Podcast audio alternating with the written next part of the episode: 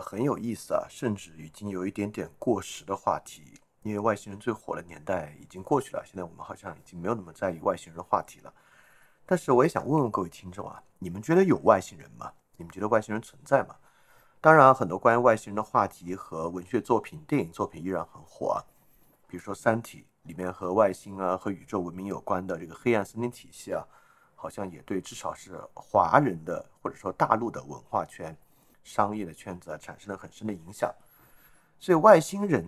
的存在与否，以及这个宇宙间文明的关系啊，好像对社会还是有一点点影响的。今天呢，我们就来回答一个这样的问题。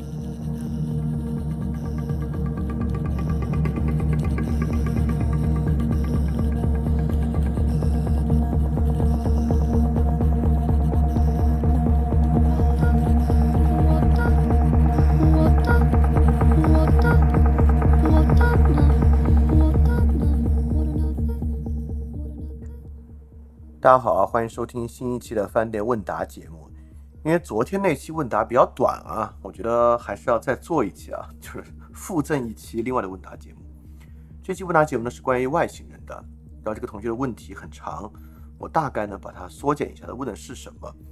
这个问题的起因呢是他呃突然迷上了外星人，但这已经是两年前的事情了，因为我们回答问题刚回答了两年前。然后呢，他在网上查了大量历史上的 UFO 和事件等等等等的，他呢开始越发接受 UFO 的存在。他本来呢也觉得 UFO 可能只有百分之一的可能性啊，现在他他自己他的判断里面啊，他觉得 UFO 的存在可能性可能百分之五十。所以说呢，他就产生了一系列的联想啊，就是关于我们人类的利益啊、政治的形态啊等等等等。如果建立在外星人存在的情况之下，很可能呢是一次。对于整个社会彻底的一个影响，会对人类的认知啊进行一个颠覆。他回头去想啊，可能类似颠覆的呢，就是地心说到日心说的这次转换了。所以说，第一啊，他有点不知道我为什么完全不相信 UFO 的存在。我在以前节目里其实经常也讲到这一点啊。当然呢，他更的更感兴趣的就是从地心说到日心说的转变过程啊。让这些人的想法和观念产生了多大的转变？当然啊，他想说的呢，就是那我们该如何去预料外星人能够对人的所有想法和观念产生的转变？如果和地心说到日心说相比，会不会更大？他当然期待着或者设想着想象的这样一场人类认知范式根本转变的过程，所以他就试着去搜一些跟日心说相关的书籍啊。好像并没有从专门这个人类的信仰转变这个角度来谈这个问题，所以他就有点知道这个过程是什么，这是如何起作用的，等等等等，就这么一个话题啊。所以如果总结下来呢，就是外星人的存在会如何颠覆并影响我们根本的认知和信念的体系，这么一个问题吧。好，呃，我就回答回答这个问题啊。首先简单回答一下有没有外星人这个问题啊。当然，我觉得是没有外星人的。啊，这期节目主要不谈这个问题啊，因为这个问题其实谈的人非常多。然后，如果你要问我为什么没有外星人呢？我有两个答案吧。第一个答案呢，就是从语言学的角度之上啊，我是包括从宗教的角度之上啊，我是相信人类文明特殊论的。我相信全宇宙唯一的一个智慧文明在我们这里。然后第二个一个科学上的论证就是费米悖论啊。最简单来说，费米悖论啊，我今天就不细说。你在网上搜，你就搜李永乐那期吧。我就我那期我看过，讲我觉得讲的就不错。费米悖论大概就是说啊，我们现在的可观测宇宙跟地球相似的，你把各种条件全部加进去，你把各种苛刻的现实条件加进去，大概有十的我记不到了，十的上十次方以上的类地行星存在。呃，我们是一定会观测到智慧文明的存在的。如果不能观测到智慧文明的存在，反过来呢，就说明没有外星人。当然啊，费米悖论有各种各样的为它添加补丁的方式，什么大过滤器啊，地球是一个动物园啊，等等等等的。其实，如果我们本着奥卡姆剃刀的原则来看待这个问题啊，至今为止，我认为没有一个对它的补丁是合理的。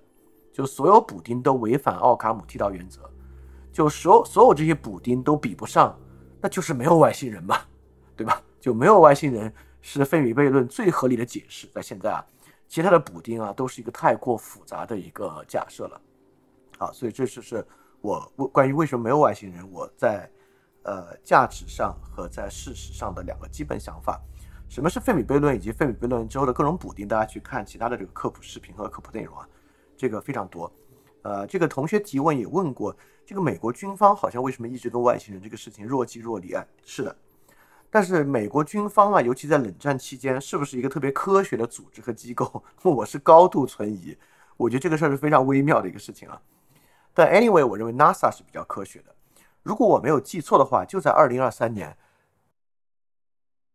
，NASA 是专门就外星人开了发布会的啊。这个发发发布会的结论，我简单跟大家说啊，就是证据不足。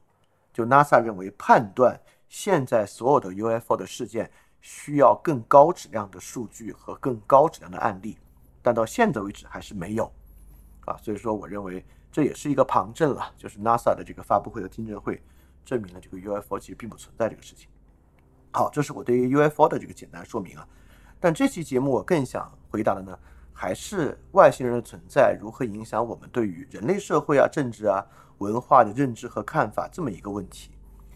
在提问之中啊，这个同学提到他特别想知道从地心说到日心说这个转换过程如何影响了人类社会。他没有看到这个转换期的书籍，但其实这个书籍当然是有的，饭店。多次提到过这个书籍，有两本吧，一个是现代性的神学起源，一个是无限与视角。这两本书呢，都在谈从唯物论革命，啊，尤其是无限与视角啊，就是谈从库萨的尼古拉开始引入无限视角之后，人类的观念是如何从根本上得到转变的。所以说，如果就回答他或者任何其他同学，如果你对这个话题感兴趣，就是人类。一个根本观念的转变，到底对整个社会会产生如何根深蒂固的影响？那么，现代性的神学起源和无限与视角这两本书就很好的回答这个问题。好，我们就来看看外星人啊，我们还是回到外星人这个问题啊，外星人的存在如何对人类社会产生一个重大的影响？外星人呃成为一种大众文化，或者成为一种很流行的大众文化，应该还是二战之后逐渐出现的。这涉及呢信念如何运作，这也是这个同学提问中提到的问题。但这个问题呢，我们已经回答过了。范例问答八十五谈信念是不是必要的，在这里面就谈了很多信念如何运作的问题。节目里呢，就那期节目里面有一个视角啊，这个视角比较关键，就是我们对什么东西拥有信念这个事儿，还是要有经验作为基础的。像日心说和外星人啊。似乎这里面有一个 implication，这个 implication 是什么呢？信念啊，似乎是一个以认知为核心的东西。只要我们相信了一个什么玩意儿，理解社会的方式、理解生活的方式就会彻底的运转。其实，在这个同学的提问之中啊，能感觉到他在期待着这样一种彻底逆转的发生。他认为呢，外星人就是这个 trigger，因为。如果外星人真的存在，它对我们的影响应该足够巨大。所以，如果我们接受外星人存在的前提假设，那我们对于人的生命啊、科学啊、政治组织形式啊的观念啊，就应该应该发生彻底的颠覆性的变化，就像从地心说到日心说的变化一样啊。所以，我们只要接受一个观念，我们理解世界的方式就会彻底的转变。好，我们先回头审视日心说是不是这样一个东西啊？实际上大家都知道啊，日心说也不对，对吧？实际上这个宇宙是没有一个所谓中心点的存在的啊，就像我们之前讲的帕斯卡圆球啊，这个宇宙啊是个无限圆球，它圆心呢不在任何地方，应该是这么一个情况。太阳呢也不是宇宙的中心，所以说，与其说从地心说转到日心说。其实是从地心说转到无中心说，所以那次转变啊，虽然哥白尼的日心说在里面，在我们的课本和教育中很重要，但它并没有割勒出那次转变的根本。因此啊，我们不是用日心说的观念替代了地心说的观念，请注意啊，这句话很重要啊。当时实际发生的是什么呢？当时实际发生的是我们放弃了一个观念。在放弃之后，并没有一个新的观念进来。我们放弃的是什么呢？我们放弃了地球在宇宙中心且宇宙有限这个信念。就在之前啊，重要的从古希腊被基督教继承的宇宙观，这个 cosmo 的观念，就是宇宙是有边界、有限的，而地球呢处在这个宇宙的中央。当然，地球处在宇宙的中央，很大的一个 implication 就是人类的价值和人类的认知，在这个宇宙中是非常特别的。而且，这个宇宙的目的就是人的目的，是这么一个观念啊。所以，并不是有日心说替代了地心说，而是这样一个目的论体系瓦解了，并没有产生任何新的信念体系。呃，在那个时代，从库萨的尼古拉到伽利略、哥白尼之后的这个整个启蒙运动的过程，产生的是旧信念体系的破产。整个这个体系啊，并不是在哥白尼那里，好像人们的视野就这么变化了，对吧？我刚才讲到整个这个过程啊，其实每一个思想家都在里面往前推进了一部分，包括我们前面讲的这些，包括布鲁诺，包括宗教领域的马丁路德，包括培根到笛卡尔，都在逐逐渐渐推动这个旧体系的瓦解。他们并没有构成一个独特的全新的新体系，对吧？他们，但是他们确实宣告了这个旧体系的破产和瓦解。所以说。在提问中啊，这个同学很想知道这个观念是如何扩展的。当然，他问这个问题的原因呢，他是他想知道，那么外星人这个观念在我们的社会中会如何扩展？那我就要说，外星人和这个完全不是一个等级的事儿。虽然我们想象啊，外星人如果存在的话，应该会有很大的影响吧，但实际上呢，外星人这个所谓的观念和信念的出现啊，和当时。这个旧的亚里士多德体系的瓦解啊，那对历史的影响完全不是一回事儿。而亚里士多德体系的瓦解怎么是形成的呢？它也是两三百年的时间之中，逐逐渐渐对推进完成的一个过程。如果我简单的用数量来做一个比较啊，就是从亚里士多德体系啊或者地心说到整个这个系统瓦解对人类认知所产生的巨变，和外星人比啊，外星人可能连它的千分之一都不到。当然啊，这个体系破产之后呢，迎来了人类思想的这个百花齐放，也产生了非常严重的问题、严峻的问题和挑战。呃，我们简单来说啊，亚里士多德体系瓦解之后，对世界产生了什么样的影响呢？哦，这个影响无远弗届。首先呢，是一切领域的世俗化，因为在那个亚里士多德体系之中啊，整个人的目的就是宇宙的目的，而人的目的呢，在当时啊，是与这个宗教高度关联到一起的。所以，不管是个体的生活、经济、呃政治等等等的体系啊，全是跟宗教完全绑定的。而从那之后呢，推进的就是世俗化的过程。这个世俗化的过程推进之后啊，啊，整个欧洲从政治领域啊有马基雅维里，从思想领域有启蒙运动，从技术领域有培根和苏格兰启和苏格兰启蒙运动等等的。从整个欧洲的领域啊，有从这个教权到整个教权体系的瓦解。就是宗教宗教改革，那这个影响太大了。我们甚至可以说，不用甚至啊，我们就可以说，现代世界的构成就是从那一次亚里士多德体系瓦解之后变成现在这样的。我们今天这个世界的塑造，所谓现代性的神学起源嘛，这书说的不就这个问题嘛？就是从那次改变而来的啊。所以那次改变对世界产生了彻底的根深蒂固的，就是颠覆性的转变和影响。当然啊，百花齐放也看到了。其实我们最近二点零节目就在讲啊，这个余波都不是余波啊，就这个冲击波到十九世纪，产生了多种多样不同的想法和观念，从理性主义到反理性主义到浪漫主义，全是这次巨变之后开花结果的影响啊。所以那次亚里士多德体系瓦解啊，是一个巨大巨大的事情。好，我们说回到外星人这个话题啊。那我刚才讲了，外星人对我们能够产生的冲击跟那次是没有办法比的，没有办法比的原因也很简单。我们之前讲到啊，信念这个东西啊，其实呢是要建基于人的经验的。我们可以说，就是从亚里士多德体系瓦解之后，我们重新拥有了审视我们经验的方式方法。在亚里士多德体系之中呢，所有经验、政治经验跟人身体的经验是类似的啊，这个东西呢。我们回到东方也一样，你就想想我们这个阴阳五行体系，你就能理解那是有什么样的东西，对吧？就阴阳五行体系。所以说，我们可接触、我们可经验的食物、天气、人的健康、社会的秩序、政治的秩序，全部是被阴阳五行调和的。那在亚里士多德体系里面呢，也有这样的调和秩序的存在。所以说，那次之后呢，我们对于可经验物产生了全新的观点和看法。有的人呢，返回自身，像斯多葛主义一样关注个人的感觉；有的人呢，关注数学，像笛卡尔的那一脉；有的人呢，关注可经验的世界，像英国苏格兰的那一脉，等等等等的，就产生了各种各样新的理解经验的方法。外星人啊，为什么的影响很淡？其根本原因啊，就是因为外星人其实对于绝大多数人啊，他都很难经验。嗯，甚至我都算很少数经验过的人呢。我记得在我小学二年级的时候，我有一次 UFO 的目击经验，真的是有一次目击经验，这还不是我开玩笑的。我记得当时是我下午放学，呃，我妈来接我放学之后，我们就呃从路过我们当时市区的一个公园回家。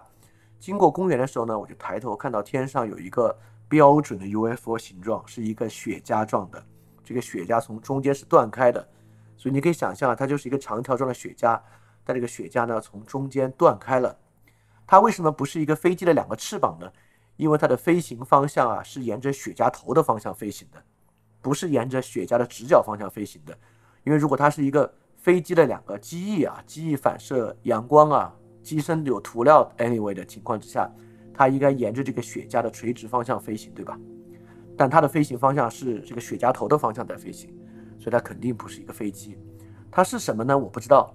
呃，当时呢，我每每周都在看大量的飞碟探索，当时正是呃飞碟的黄金年代。呃，是哪年呢？我小学二年级，我给我给大家说一下，我小学二年级应该是，我想想啊，一九九四年的时候，对，当时应该是飞碟的飞碟热的时代啊。我当时每周都在看飞碟探索、奥秘啊这些杂志，所以说当时我就认为我目击了 UFO。我还把它写在了我的作文之中，当然我的老师非常鲁莽的就扼杀了我的对飞碟的热情啊！我非常清楚的记得我的那篇周记应该是得到的评语是四个字，这个评语叫做“不可乱译”，就他认为我在，我也不知道我这不是议论文啊，我只是记录了我身上发生一件事情而已啊！但我 anyway 就不不重要了，我们老师的评语是“不可乱议”。啊，所以你看，我还是一个有 UFO 目击经验的人啊，但是我也不相信的，真的是 UFO，可能是个什么飞行器啊、高空探测球啊，都是有都是有可能的，我不知道。anyway，呃，因此我们很难对这么虚无缥缈的东西真的产生影响。就亚里士多德体系瓦解，世界为什么产生了巨变？就是因为，呃，不管是笛卡尔的呃数学，还是培根的实验科学，还是呃马基雅维里等等的东西啊。他们针对的都是我们可经验物，所以他们能产生强大的信念，对吧？但我们今天说到信念呢，呃，因为各种各样的原因啊，好像总是意味一些特别虚无缥缈的东西。我们说，哎呀，人的信念，这个信念在现代汉语里面啊，它更像理想主义这个词，对吧？所以它总是指向一些虚无缥缈的东西啊。但这个说法和这个视角呢，其实是一种熟视无睹，所以。像这个同学提问之中提到啊，他认为我们的信念建基在类似于外星人这样的事儿上，其实还真不是。我们今天真正对其投入信念的物是什么呢？金钱、成功、专家系统、政府等等等等的，这些是信念对象，这些都是每天都在实际经验的东西，这才构成我们根深蒂固的信念。而外星人这样的东西啊，通过故事或者通过像我小时候那样惊鸿一瞥的 UFO 目击体验呢？其实很难构成这样的信念，或者是我们在看某一个外星人电影的时候，感觉到那种震撼感，觉得哇，这个真是一个 mind blowing。但这种 mind blowing 体验其实远远不足以构成信念。就我们真正有信念的，还是现代成功啊、专家系统啊、金钱啊等等这些东西。大家可以想象啊，其实，在电影情节之中，这个外星人呢，根本也就是以这种另外一种人类的形式存在了。而小时候我读了那么多像《飞碟探索》啊，其实那也是一个猎奇啊。当时我们全家人都很迷这个杂志啊，但其实对大家的生活并不构成任何的影响。我们想起信念就说外星人呢，更大程度上是不是概念比较显眼吧？大概是这么一个情况啊。啊，它完全不构成信念体系。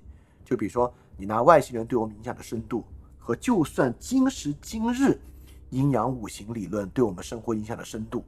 那外星人跟他根本就不是一个体系的东西啊，根本就不构成一个类型的东西。阴阳五行背后的感应论，直到今天啊，对于呃华语文化圈的人影响还是非常非常深重的。就最近抢盐，你能看到这跟阴阳五行是大有关系的。所以这套感应论呢，呃，才是我们真正的信念体系。所以某种程度上呢，外星人啊，甚至不足以构成今天的信念体系，对绝大多数人而言。但是呢，呃，今天有没有人对外星人构成信念呢？有的，绝对是有的。我认为有三个群体，外星人对他们的生活是构成了某种信念的，绝对不是提问者这样的同学啊。第一个群体啊，是美国存在的泛阴谋论的社群，五十一区，这个 QAnon，包括 Heaven's Gate 这些阴谋论的团体，在阴谋论的构成之中呢，外星人是一个非常重要的阴谋。认为美国政府啊，实际跟外星人有沟通、有接触，很多新的科技都是从外星人得到的。实际上，整个政府背后是被外星人支撑的一个政府。这是一种，就在我们听来都可笑，但在美国还挺有市场的一种阴谋论。但是我要说啊，外星人在美式阴谋论中呢，也是一个子类别。就美式阴谋论的 meta 是 deep state，对吧？美式阴谋论的 meta 类型是 deep state，是深层政府。这个深层政府背后是 Jews，是 alien，是蜥蜴人，还是什么别的东西啊？就是这是他们看他们爱信什么吧，还是什么样的方式啊？还是肯尼迪转世啊？这个他们有各种各样你根本想都想不到的各种奇怪的阴谋论啊！他们爱信什么信什么。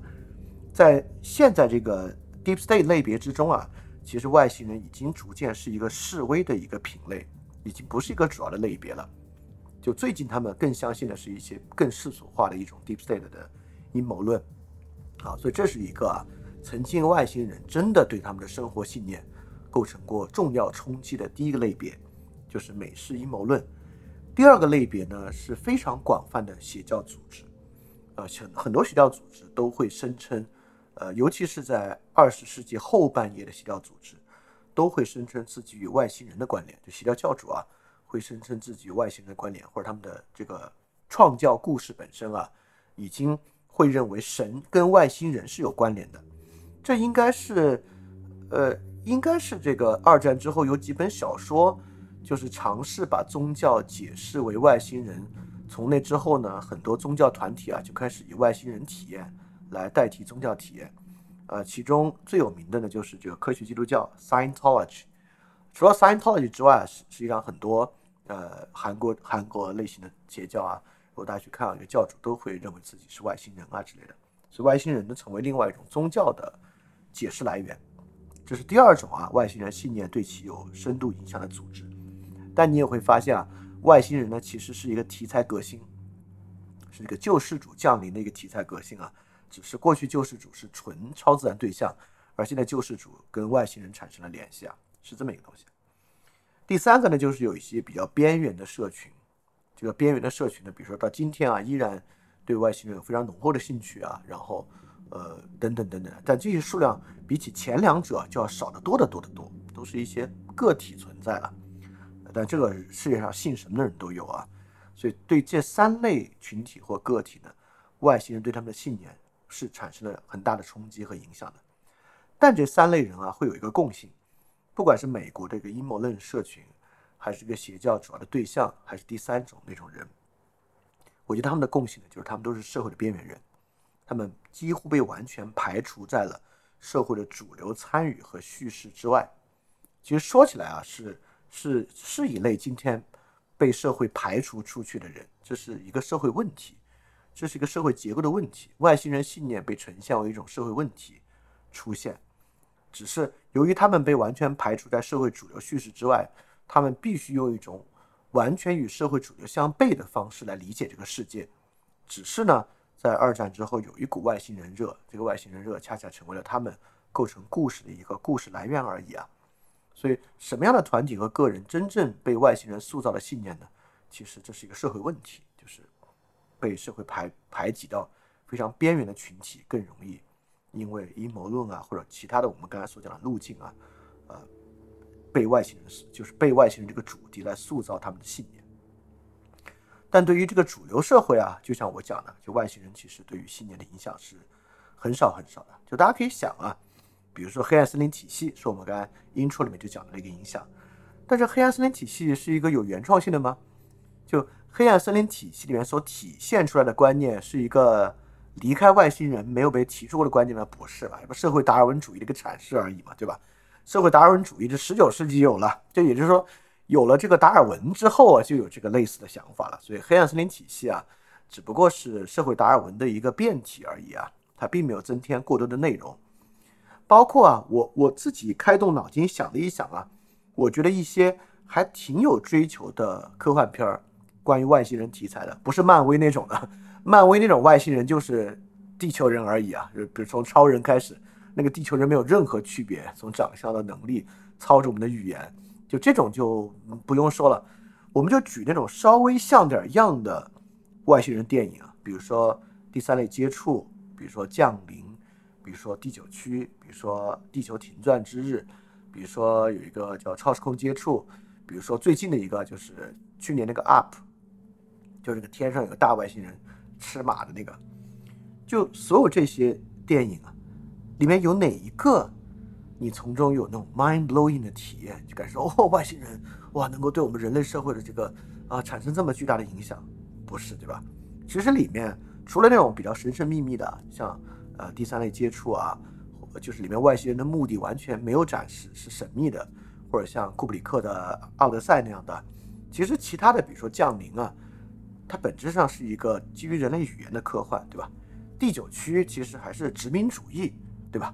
像地球停转之日，还是冷战的世界末日恐惧，对吧？像等等等等的这样，像 Up，其实主要讲的还是一个怪物的片儿，它是个怪物片儿，而不太像是个外星人片儿。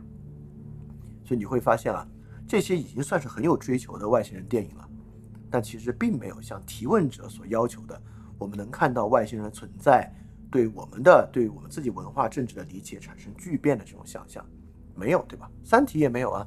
三体的外星人不就是大说白了大国争霸嘛，对吧？除了第三本啊，第三本也是个世界末日嘛，对吧？其实并没有任何新的东西啊，还是人类的老主题了。所以外星人其实并没有给我们揭示真正新的东西，原因很简单，就这玩意儿我们根本没有经验嘛，就没有经验的东西是很难对大部分人啊构成信念的，构成信念的。所以，通过外星人呢，我们更多得到的还是对人类社会本身的想象和映射，是这么一个问题。啊，所以说，呃，通过这期问答呢，呃，首先比较少的部分啊，是我关于外星人的我的一些看法，更重要的呢，还是重申我们生活信念的想象。因为这个问题啊，不管是外星人，还是殖民火星，还是 AI 等等等等的，我们都在畅想，呃，或者任何方式啊，我们都在畅想。人类社会未来的一个巨变，这个巨变之后啊，我们今天所面临的问题就不再是不再是问题了，就和那个新的问题比起来，我们今天面临的一切都不值一提。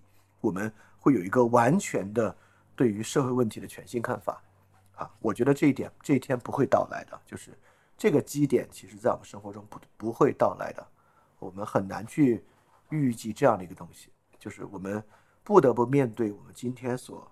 面临的问题和困境，这些东西啊是无法通过类似外星人的一个主题来得到替代和改变的啊。所以说，面对各种各样啊对未来的这个畅想和对未来，呃，好像问题就不会是问题的这种想法，在我看来都会相对轻率，因为我们的生活信念还是必须建基在我们可经验物之上，才是一个可能的事情。好。呃，这一期呢，就是作为因为昨天那期有点短啊，所以我再送一期，就是简单说一说这个外星人的一个问题。如果你也有问题想向我发问呢，欢迎提问到这个 ask at flipradio dot club，ask at f l i p r a d i o dot c o u b，就可以向我提问了。希望这期节目呢，也对你产生了一些启发。也欢迎大家呢，在 Patreon 和爱发电赞助我的创作，因为只有大家持续的创作。